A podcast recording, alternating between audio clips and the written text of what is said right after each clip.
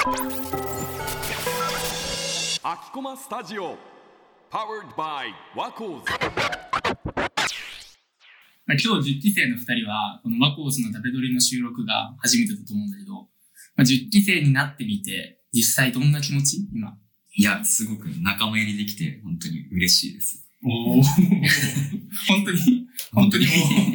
JWave、JWave ずっともう好きで聞いてて、やっぱりそこを中心に集まる大学生コミュニティって、やっぱり、なんかいろんな、なんだろう、個人、個性を持っている人たちが集まってて、いや、話してても面白いし、なんかいろんな刺激になるから、すごく嬉しいです。いつワコーズ知ったの？ワコーズは去年、ま、1年、あ、じゃあ大学2年の時だ。そうだ早くない？知るの？うん。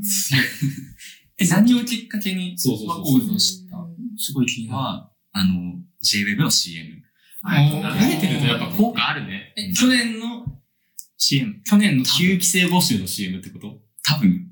CM か。それかインターネットか。わからないけど、うんなんか知ってた気づいたら。なんか知ってて、うん。まあその時は入らなかったんだけど、うん。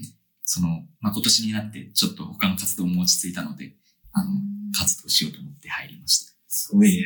それこそさ、俺と銀次はさ、俺は実は9期生の募集の CM 作ってて、うん。で、銀次は10期生の募集の CM 作ってたの。うん。だから、なんかそういうのがちゃんと届いてるって思うと、すごい嬉しい。今聞いてて。もちろん今年の広告も聞きました。ちょっと俺まだ聞けてないんだよな。いや、聞かなくてそう、いい。聞けなかったんだよ、リアルタイムで。めっちゃ聞きたい。今ここで挿入したいぐらいだもん。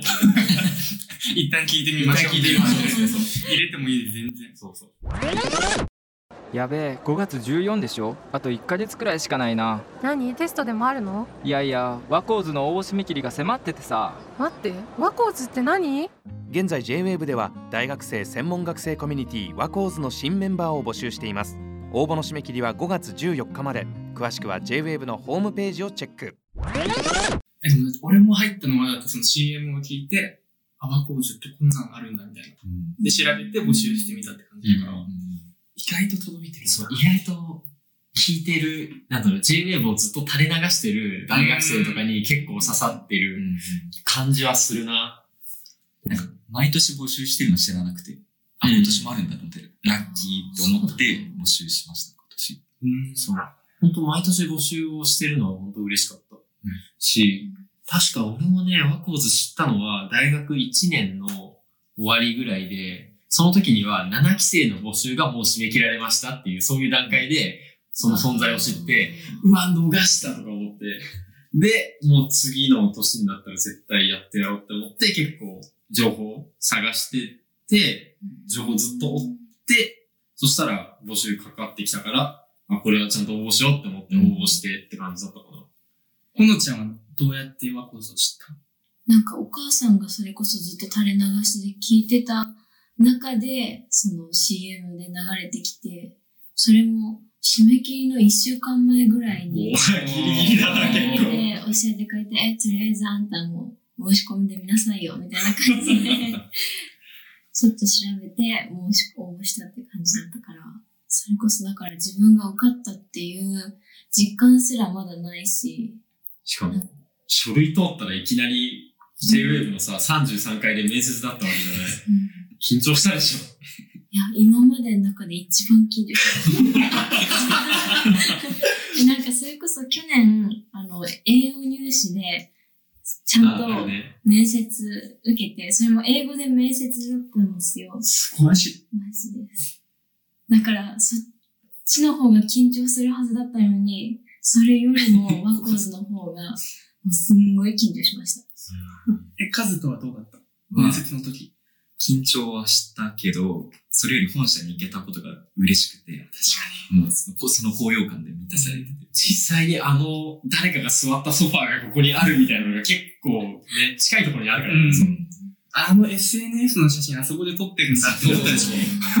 ちょっとスタジオの中の様子とかもちょっと見れたりとかしてね。でも何度言っても、ワクワクはする。そうだね。やっぱりね、あと、意外と行く時間帯によって、あの景色が相当変わるから、うん。特にめちゃめちゃ晴れてたりするとかなり遠くの東京湾の方まで見えるし、あと夜だったら夜景が綺麗だし、東京タワーが一番よく見える場所だよね。一番絶絶好のポイントだと思う。本当に。この間のミーティングで、2回目か。JWEB2 回目。実際、その初めていろんなこう、10期生のメンバーと会ってみて、どうだった？緊張した？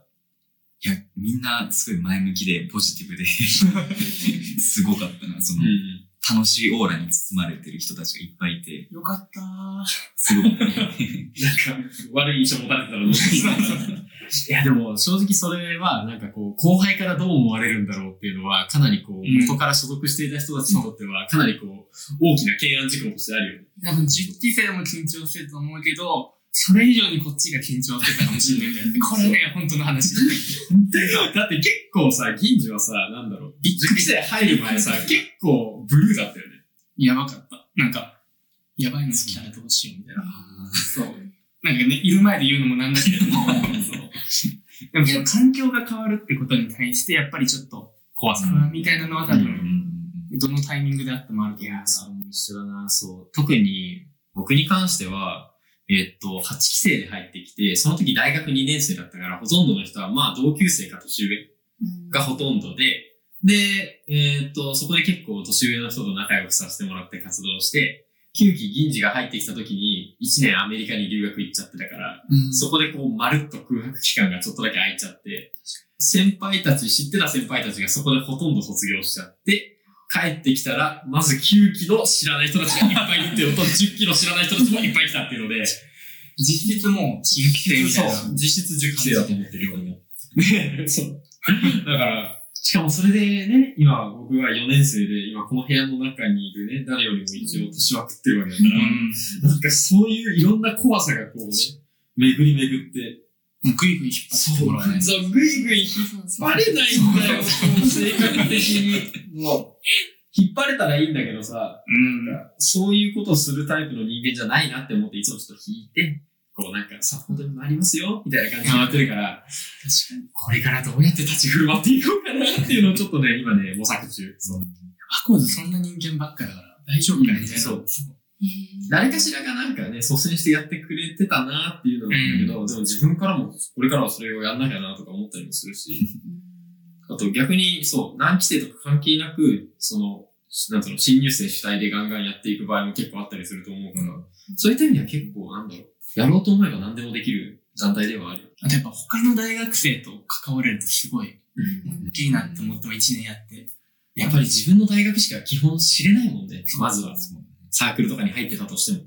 い意外とその自分の大学ってなんか、まあ、似たような人たちが意外と集まってたりして、なんかその他を知れる機会がないから、その他の人他のそのコミュニティと関わるっていうのは、意外と自分にとってかなりプラスだったりもするうんいうのはある。でも本当いろんな種類の人がいるから、かなりバラエティに富んでるというか、この番組って俺は好きだったけど誰も聞いてなかっただろうみたいな、うんそういう名前をポッて出すと誰かが知めっちゃ知ってるその番組超好きとか言ってくれたりするから、なんかそういう、なんだろうな、今まで出会えなかった同じ趣味の人たちにも会える空間だと思った。10期生同士でもそういう話をしたりするの？まだ？まだ。そこまで。9期生って結構横のつながりあるよね。確かに意外と比べたらある方かもしれない。なんか一緒にご飯とか行ってなかったっけ？最初の方。言ってた。だよねう。ん。すごい。ある意味ではそのミーティング、初めて一緒になったタイミングが初めてその六本木ヒルズに行ったタイミングと一緒だったから、そのなんていうか、高揚感みたいなのを一緒にシェアできたっていうのは、あいいね結。構大きな要因かもしれない。9期生仲いいなってすごい思う。なんかみんなとも仲良くいや、そうそうそう。10期生もそうなればいいしね。うん。まだ始まったばっかりだから、10期の色がどんな感じかわかんない。うん。でも多分一緒にいろいろ活動してったりとか、SNS 繋がっていく中で、多分こういう人なんだなとか、こういうの好きなんだとか絶対分かってくるから、その過程も楽しいよね。うん。なんか遠慮しなくていい。だよね、全然なんか。うん。多分今までってラジオ好きとかちょっと言いづらくなってでも、青人ラジオ好きいた？いない。いないなんか変人？みたいな思われる。わかるラジオ聞いてるわかる。そう。あの、ずっとイヤホンしてニヤニヤしてるやつ。でも確かにラジオっていうのは携帯が一人で聞く聞くスタイルがまあ主流だから、まあ、確かになんか孤立してる感じがちょっとだけある。けど、なんかね、繋がってる感じがあるじゃないですか。ラジオ聞くと。リスナー同士のねうん、つながりとかはある。あとなんか感想言うのも、ツイッターとかが基本メインだったりするから、リアルでシェアできたりするのは面白いなって思う。確かに。確かにな。同じ趣味で繋がってるとやっぱなんか、うん。うん。結束力。ねそうそうそう。特にその趣味がマイナーであればあるほど、確かに。それを共有できた時の繋がりは大きいものがあるかなっていう。あ、そう。今は、あの、特に何の企画も動いてないけど、ちょっと前はたまに1年に1回ぐらい特番要は J-Wave の本放送の特番をたまにワコーズにやらせてもらえるみたいな時があったりしたんだよ。激アツ。激アツでしょ？で、そう。あのね、実際俺はその制作に関われなかったんだけど、でもその番組は松重豊さん呼んで、東京の街をタクシーでドライブするみたいな、そういうような設定の番組を、あれは確か、いつだっけな、2021年の秋とか冬とかその辺に確かやったはずなんだよね。